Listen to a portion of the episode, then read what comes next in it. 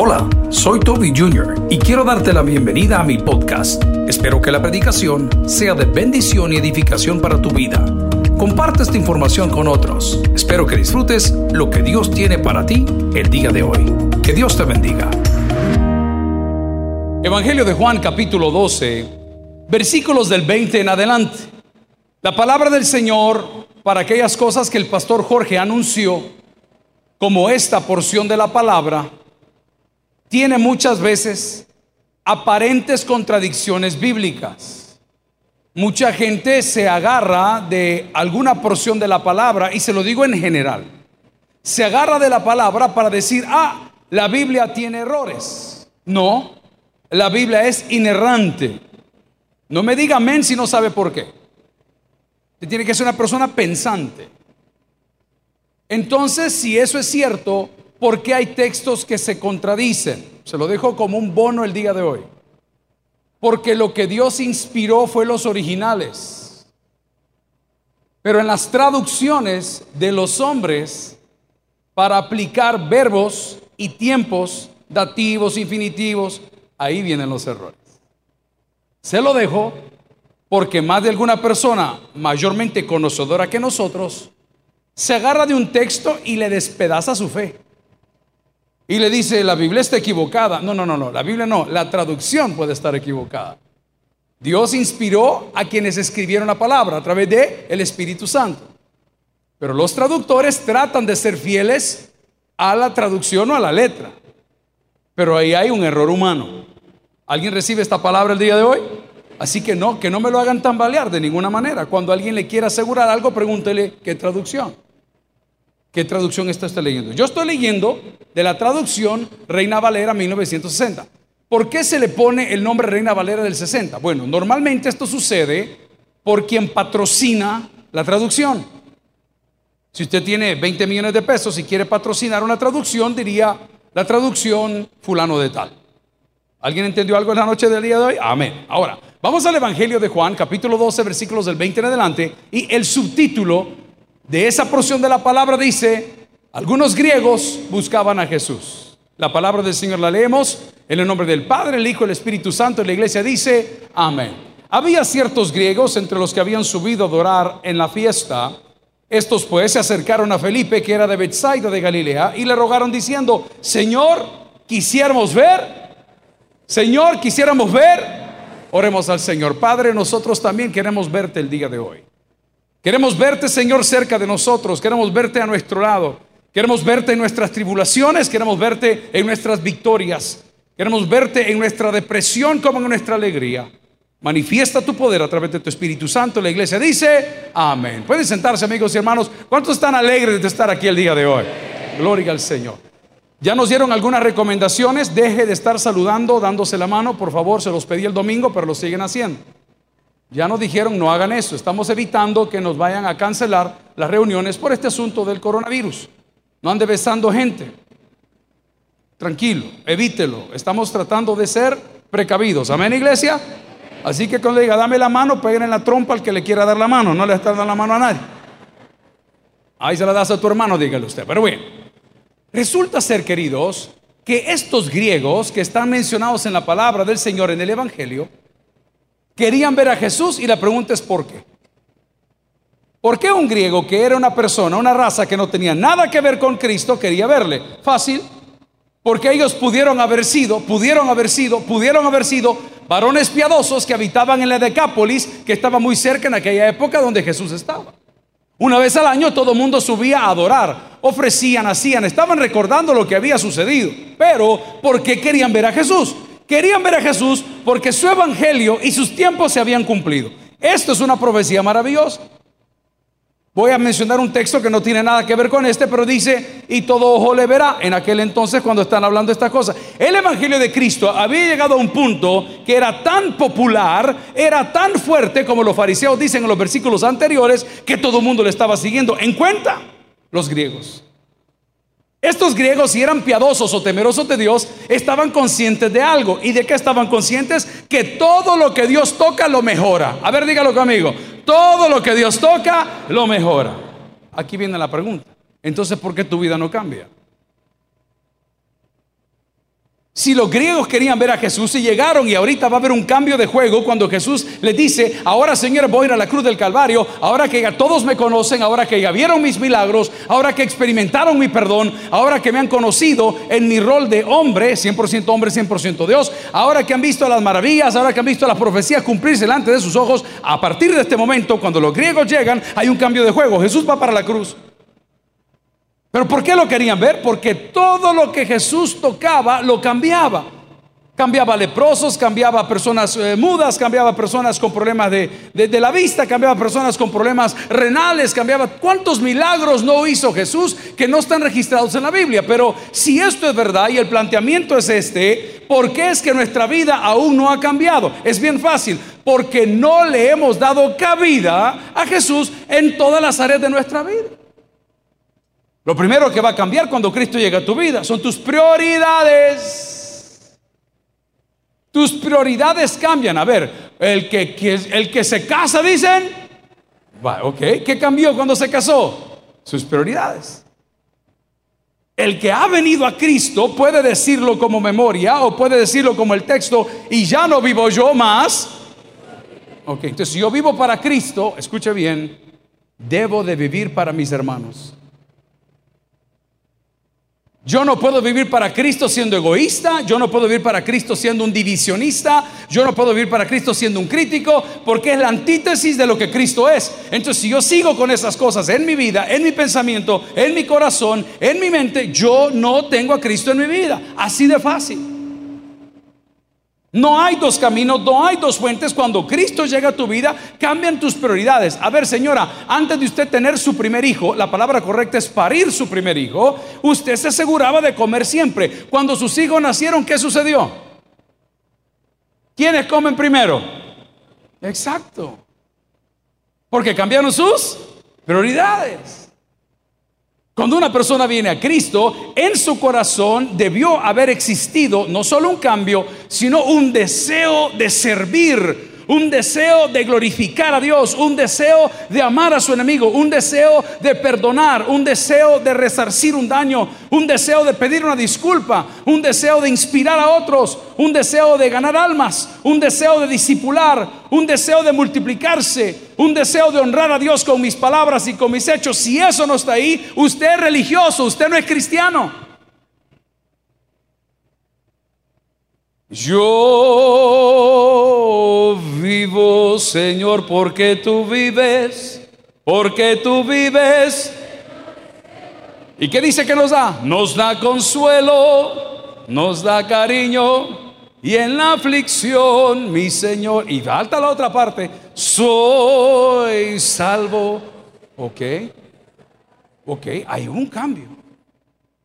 Yo no le voy a criticar, pero estoy harto harto a mis 51 años y 25 de estar predicando, de que toda la vida te tengamos que decir qué hace Cristo por ti si tú ya lo sabes. La pregunta es, ¿qué estás haciendo tú por Cristo? Todo mundo viene que le lleven la canasta de esperanza. ¿Y por qué no se la llenas tú a alguien más? Toda la vida, eh, yo tengo un amigo, yo lo respeto, lo honro, pero no comparto su doctrina. Hoy que comenzó marzo, decreto sobre tu vida, dice el amigo en su post, que vas a cosechar ciento por uno. ¿Y por qué si no trabajas? ¿Y por qué vas a cosechar? Si sos mentiroso. ¿Y por qué vas a cosechar si sos injusto y le pagas salarios paupérrimos a tus empleados? ¿Por qué vas a cosechar? Porque un pastor te dijo, no se ha engañado, hermano. Una persona que tiene el Espíritu de Dios se comporta como se comporta el Espíritu de Dios. ¿Y sabe cómo el Espíritu de Dios? Aboga delante del Padre por nosotros. Como nosotros debemos de abogar por ellos delante de otras personas. Ayer hablaba con un amigo, estamos caminando un poco ahí haciendo ejercicio y me dice, pastor, algo feo me sucedió. Fue una reunión de la clase después de 30 años de graduados. Hermano, ¿alguien ya fue a esa class reunion de 30 años? Vaya comprando caja, papá, porque vamos para afuera. 30 años de habernos graduado, imagínense. La cuchupa no existía todavía, solo el burrito de Belén. Amén. Mira, me dijo, no me lo vas a creer. Llegamos al lugar y te acordás de fulano, sí. Cómo está. Me dijo, fíjate que tenía una empresa y la perdió por cosas de la vida. Su pareja murió, su hijo murió. Una de, pero una de desgracias, hermano. ¿Qué sea Señor Santo? ¿Y qué fue lo que habrá hecho mal? Porque es lo que todo el mundo dice, ¿verdad? El religioso, que andan haciendo mal, enderezate. Amén. Job no había hecho nada mal y le cayó palo. Solo ahí desvirtuamos la teoría.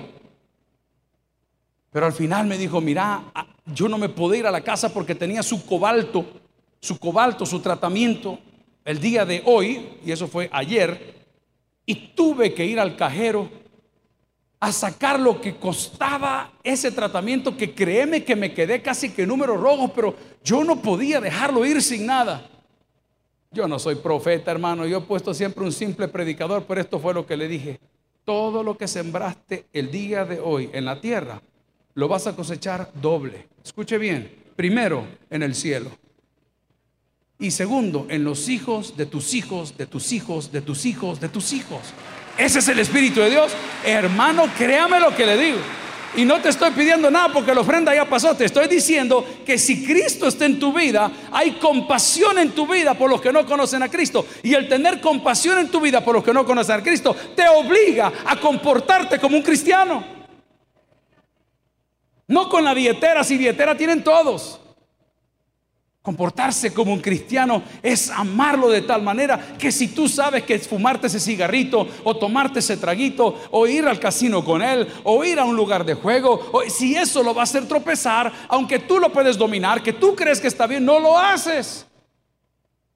Porque la Biblia dice, ay de aquel que haga tropezar a uno de mis pequeños, y no termina ahí, mejor le fuese atarse una piedra de molino y tirarse al fondo del mar. Entonces, cuando Cristo está en mí, despierta algo que yo no sentía. ¿Y que es esa palabra? Compasión. ¿Qué dijo Jesús cuando estaban sin comer? Siento compasión de ellos, ¿ok? Entonces significa que si el espíritu que moraba en Jesús, tú crees o dices que está en ti, debes de tener la misma compasión que Cristo tuvo. ¿Qué hizo Cristo cuando le llevaron a la mujer adúltera? No le cantó. ¿Por cuánto me lo das? Los 20 pesos. ¿En dónde me lo das? En la cocina. No, ¿verdad? ¿Qué le dijo? Mira, fulana. De volada sos un poco alegre y cinco mariscos has comido y el que ahora tienes no es tu marisco. Y de repente le pasó el examen a todos los metidos y le dijo, ¿dónde están los que te condenan? Ninguno, porque también tenían cola que les patearan. Y este es el Señor Jesús. Vete. Tienes compasión y das oportunidades. Por eso la palabra dice, corrige a tu hijo, pero no se apresure tu alma a destruirlo. Das oportunidad. Esta es la última vez. No, no va a ser la última vez. No perdas tu tiempo. Van a haber mil veces más.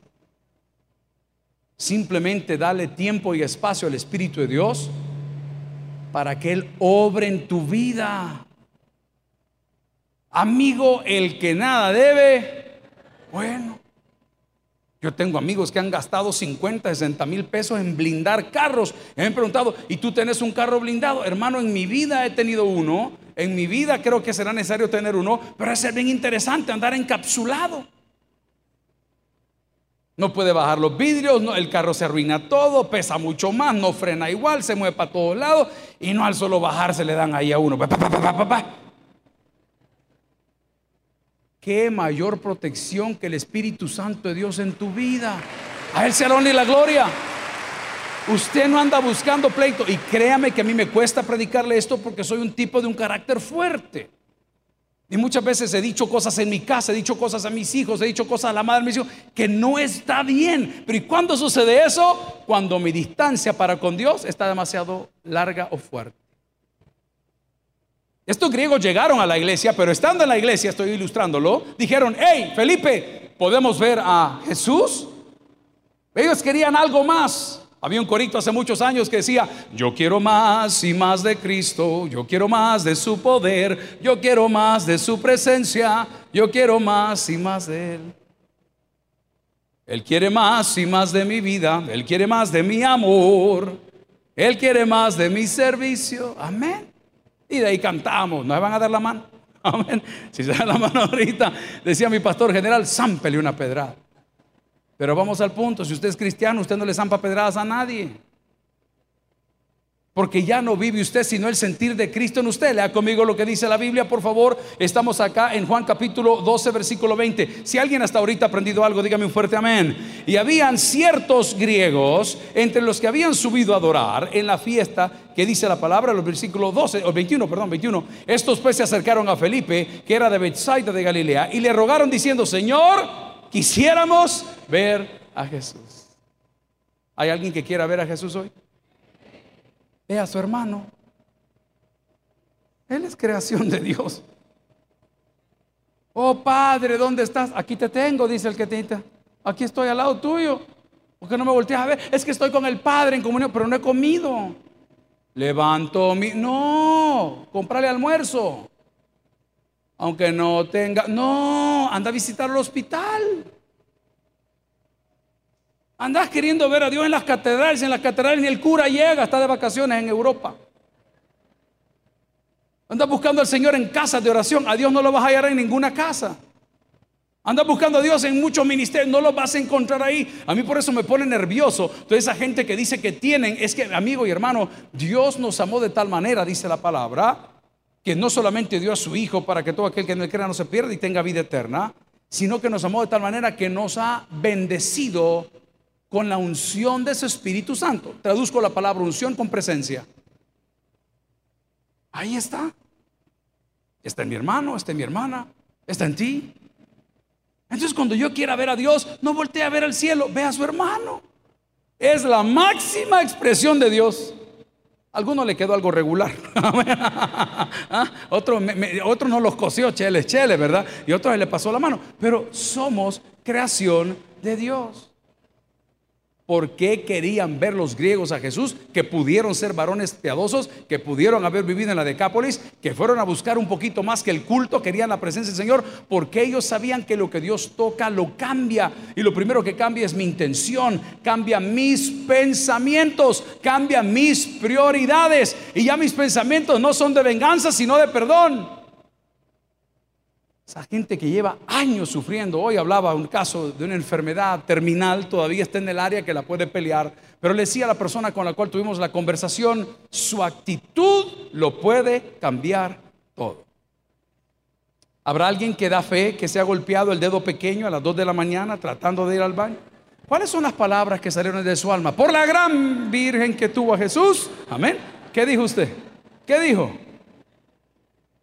¿Cómo peleamos con el vocabulario? Y por eso dice, el que anda en la miel, el que anda entre lobos, pastor termina, dice, mire qué mala gente. el que anda entre lobos, pruébese, pruébese. Pero cuando usted comienza a caminar con Jesús, usted comienza a tener una vida tan maravillosa, a todo mundo saluda, a todo mundo quiere abrazar, aunque sea, no sea la mujer suya, ¿no es cierto? Pero a todo mundo, ¿qué tal? ¿Cómo está? Pero el que no tiene a Cristo tiene una actitud tan engreída que cree que la vida le debe algo. Te tengo noticias. ¿Sabes qué te va a dar la vida? La muerte. Estaba platicando en una consejería el día de ayer de esas llamadas bastante incómodas. Uno de pastor tiene que saber escucharlo todo, pero también poner un freno. Y la persona comenzó a decir cosas fuertes en contra de Dios. Tiene derecho.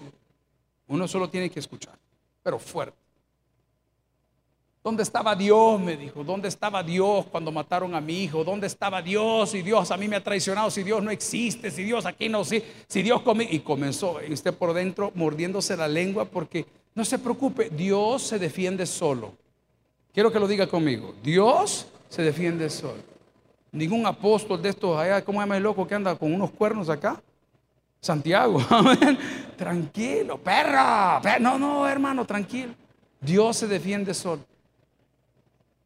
Y a la hora que ya tenía la cólera hasta el tope, le decía, Señor, dame palabras para poder ofender al amigo sin que lo sienta. Y le hice la pregunta, ¿quién parió a tu hijo? ¿Dios? No, me dijo. Entonces, ¿quién lo parió? Nosotros como pareja, perfecto. Ahora te hago la pregunta a ti. ¿Dónde estabas tú cuando le quitaron la vida a tu hijo? Si Dios a ti te lo había encomendado. Si Dios a ti te lo había confiado. ¿Cómo es que Dios, si Dios no es tu niñera? Dios no es tu esclavo. Dios te dio un privilegio de tener un hijo y fuiste tan falto que no lo pudiste cuidar. Porque a la hora que se lo reventaron es la hora que todos los muchachos están durmiendo, pero vos como le dabas permiso porque hay que estar en la onda. Ajá, y hoy que te lo arrancó la vida, hoy viene a decir que Dios fue. Dios no hace eso, hermano. Dice la palabra que Él ha venido para que tengamos vida y vida en. Yo no veo a Dios pegándole con un palo todavía. Más adelante tal vez. Pero los griegos querían ver a Jesús porque ellos sabían que si lograban tener ese contacto, era la confirmación que era el Mesías, era un hombre que iba a, la cruz para morir por nosotros, para nuestra expiación de pecados. Ellos sabían que si tenían contacto visual, físico, al igual que los que habían sido sanos, ellos serían bendecidos. Pregunto en esta noche, ¿habrá alguien que haya sido bendecido por Dios después de haber aceptado a Cristo como Señor y Salvador persona? Todo cambió. Estaba escribiendo el blog para el fin de semana, ya mandando a los señores editores ahí para que lo revisen y lo corrijan ortográficamente hablando o redacción. Y estaba hablando de que en el Cristo cada problema es una oportunidad. Sin Cristo, cada oportunidad es un problema. Le doy un ejemplo. Hay una familia maravillosa, estaba cambiando mi pasaporte el día martes o lunes, no recuerdo, ahí en migración, que la oficina está aquí bien cerca ahora, la movieron del lugar. Hermanos, se van a ir a migración, maravillosa la oficina, vayan y prueben. Está rapidísimo. Lleva 25 pesos, lo pasan de una señora que está comiendo churritos. Amén, ahí está. Y yo cuando llegué, aquel gran olor a Diana. Amén. Y la señora, ahorita pastor, no sé qué, no sé cuánto. Usted es el número 68, me dijo el número 68, vaya, pase para allá, llene esta solicitud, firme por ahí, pero rapidito, sin cuestión de, de dos minutitos. Y me encontré un hermano de la iglesia y me dice, pastor, nos salieron nuestros papeles americanos. Y el ¿para qué? Y decía, te van a traer del coronavirus. Aquí está más, está más sano aquí. Es como que me venga esta noche y sí, pastor, vamos para Italia. Que te vaya bien, papá. nosotros aquí para Popa, tranquilo, todo el mundo, no pasa nada. Amén. Y hoy mandaron un meme más bayunco que decía que como el coronavirus es mundial y El Salvador nunca participa, no hay ningún problema. Pero bueno, pongan atención pues, hombre. Estamos sentados y me dice el hermano pastor, nos dieron los papeles. Un servidor de esta iglesia, fiel, fiel. Pero tenemos un problema, me dijo. A nuestro hijo mayor no venía en el paquete. Mira, le digo, yo entiendo que los gobiernos de países primermundistas no parten familias, pero tienen sistemas de cómo hacerlo. ¿Por qué no venía tu hijo? Pastor me dijo porque tiene 24 años. ¿Es casado? no, es más, nunca se casó por esperar esto, pero en el paquete no viene él. ¿Qué me recomienda? Aquí viene la palabra de fe. ¿eh? Es de la Biblia. Confía en el Señor, le dije. ¿Y qué hago? Me dijo él. Cuando vayas a la entrevista, lleva a tu hijo con todas las solvencias, con todos los papeles, aunque él no vaya en el paquete familiar. El señor de la entrada te va a preguntar para dónde vas, entrevista de familia, para residencia, Estados Unidos de Norteamérica. ¿Cómo que va? Te voy a contar dos experiencias que conocí en Houston, Texas. Y uno de ellos vive en Los Ángeles, estaba encargado de la librería La Fuente hace seis meses atrás. Hermana Pati no me deja mentir. El cipote fue a la entrevista. No tenía nada que ver con su familia, pero fue con el grupo familiar. Él no llegó en el paquete. Y cuando se sientan con el encargado, el cónsul que los entrevistó, pregunta el cónsul, fulano de tal, él, fulano de tal, él, fulano de tal, él. Y él dijo, es nuestro hijo, pero no viene en el paquete. ¿Y han traído ustedes los papeles del muchacho? Sí, los tenemos. Pap, aquí está su residencia. Los papás vienen a la iglesia, pero los hijos están en la casa. Trae al bicho, hombre. Trae al cipote, hombre. Aquí Dios lo va a tocar. Aquí Dios lo va a restaurar, lo va a activar. Y fíjate, yo en mi casa, ok, va a entrar en el paquete. Y el cipote que no tenía esperanza, que te, te quedas y te quedas. Y eso es lo que quiere quedar, si por uno se viste. Espero y tráigalo. Es como algunas personas que viven con nosotros porque somos familias compuestas en El Salvador. Hay dos o tres familias por casa, Tenemos matrimonios viviendo con sus padres, es normal, la economía no nos ayuda mucho. ¿Sabe cuál es el salario mínimo en Israel? Dos mil dólares al mes. Yo cuando le pregunté, ¿qué? ¿Qué? ¿Dos mil dólares? No, hombre, le digo, pero ¿cuánto vale una renta de un apartamento? Mil trescientos. ¿Y qué comes? Maná. Padre, que caiga pan del cielo. Porque nosotros, ay, mira la fulana, allá está haciendo pisto. Pero todo lo gasta en renta. Eso es lo que la gente no entiende. Que le llama éxito hacer dinero. Y te voy a dar un principio no cristiano, sino judío de la riqueza. Hasta dónde la riqueza es buena y la riqueza es mala. Bien, esto no tiene nada que ver con el tema. La riqueza es buena siempre y cuando no te robe tu salud. Pastor, tenemos con mi esposa 71 pupuserías. ¡Wow! ¡Qué brutos! ¿Y cómo las manejan? ¡Ay, siempre nos roban! Así casi ni dormimos. Si nosotros no nos vemos. Los niños mi mamá los está criando. Vos le llamas eso riqueza. Pues sos esclavo, hombre. Rico es el que va a salir del culto. Ahorita pasa por su platanito aquí enfrente y lo lleva comiendo en el bus tranquilo. Ah, los que comen ahí enfrente son acabados. Pero bueno, vamos al punto. Rico es aquel que tiene, ok, entonces la riqueza es buena hasta donde no me robe la bendición. ¿En serio se lo digo? Mucha gente cree que en la riqueza está, no está la respuesta en la riqueza. La respuesta está en la abundancia. Ahí está la respuesta. Abundancia de paz, ¿A, cuánto les cuesta dormir? No tenga miedo que los ojos me lo dicen, como mapache todo aquí. Amén. Vamos a hablar también otro día de la Biblia y el sueño. ¿Y cuáles son las mejores horas para dormir? La noche comienza a las 7 y termina a las 7 de la mañana. ¿Cuáles son las horas más pesaditas? Las ricas son las primeras horas. ¿Qué hace usted cuando se levanta a las 3 de la mañana? Ay, ya me desperté, voy a lavar. Vaya. Manapati recibe. Voy a cocinarle los bichos. Vaya que me levanté temprano, ve. Voy a ver, ya, ya va arreglando. ¿Cuánto entiende lo que estoy diciendo? Ok, ¿qué sucede si te acostás a la una? Y te levantás a las siete.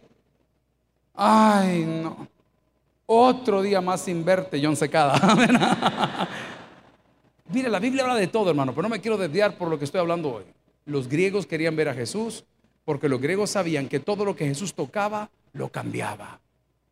Cambiaba sus pensamientos, cambiaba sus prioridades, cambiaba su carácter, oiga, y cambiaba su salud. Mano Ricardo Paredes está, está, está, está convaleciente. Y llevaron a mi mamá a verlo esta semana y nos mandaron una fotografía, son muy amigos de años. David, el pastor David, fue a verlo esta semana también y me dice, pastor, yo se los conté el domingo. No me lo va a creer. Nosotros preocupados por el hermano Ricardo Paredes, por un problemita en sus pulmones y no sé qué volado, y aquí allá. Hermano, me dice, pastor, tan pronto nosotros entramos y vimos a don Ricardo, don Ricardo dice, ¿cómo va la construcción? ¿Qué tal está la iglesia? Es una persona que hace un 95, 98 años, he starts you up. Eh, eh, él lo, lo arranca uno. Y usted tiene 33. Yo no nací para nadie nació porque necesitas algo que se llama Cristo. Necesitas algo que es su Espíritu Santo. Necesitas algo que cambie tu drástica y fatalista manera de pensar. Cristiano versus inconverso. Vamos a tener un bebé. ¿Y si no me sale entero? ¿Cómo que guayaba el niño? ¿Y si trae algún defecto? Fíjese, fíjese la mentalidad. En paz me acostaré y asimismo dormiré, porque solo tú, Jehová, me haces vivir confiado. ¿Habrá alguien que quiera ver a Cristo el día de hoy? Amén. ¿Y qué va a hacer Cristo? Va a cambiar, igual que estos griegos, todo lo que en nuestra vida no funcionaba. Relaciones amorosas. Yo tengo unos hijos que yo no sé qué están pensando, yo los dejo. Porque si yo sufrí, que sufran ellos. Pero yo no he visto parejas o novios que sean novios para pelear. Pero en mi casa yo lo veo. ¿Y qué pasa? Es que están peleando. ¿Y hoy quién está peleando? Fulano. Son las 2 de la mañana. ¿Y qué están haciendo? Es que, es que estamos peleando. ¿Y entonces para qué un novio? No, hombre. Si uno agarra la hipota para deshacerla. ¿Ah? Aquí está el limón para el pescado, mi amor. Amén. O sea, peleando todo el tiempo. ¿Y entonces para qué se habla? A mí mi papá, él es tan especial, decía cosas que no puedo repetir, pero las voy a traducir, ¿ok? Y decía, yo prefiero que estén amontonando en vez de peleando, decía el pastor. Lástima que nunca le quitó la maña. Pero, pero vamos al punto. Y que usted viene a la iglesia a sufrir, a poner una gran cara. Vamos a aplaudir, un aplauso. Vamos a cantar, ¿qué hace? ¿Para qué viene, hermano? No sé si me agarra la onda, le explico. Pero cuando Dios toca tu vida, es sonando la primer maraca. Ay, dice aquel asunto. Y usted que canta en la movida, que canta. ¿ah? ¿Alguien está recibiendo el día de hoy? Amén. Porque lo que Jesús toca lo cambia. Haga mi favor, véale la cara a su vecino y, y saque usted su conclusión. Saque usted su conclusión. Usted puede decir, hombre, esa persona refleja a Cristo. No, hombre, mira qué bonito. Despiértelo también, sí, no Ese está bajo la unción. Amigos y hermanos, si los griegos que eran gentiles, Goyín, no estaban incluidos, querían ver a Jesús, este es el cierre lindo de la palabra. Dios no hace excepción de personas. Mire qué bendición aunque venga un poquito sucio del alma, aunque venga un poquito embarrado de la mente, aunque venga un poco complicado de mi boca, esta noche Dios te dice, el que a mí viene, no le echo fuera. Aquí Dios para el que oiga, vamos a orar. Gracias por haber escuchado el podcast de hoy. Quiero recordarte que a lo largo de la semana habrá mucho más material para ti. Recuerda, invita a Jesús a tu corazón. A cualquier situación, Jesús es la solución. Prueba Jesús. Si no te funciona, te devolvemos tus pecados. Muchas gracias y hasta la próxima.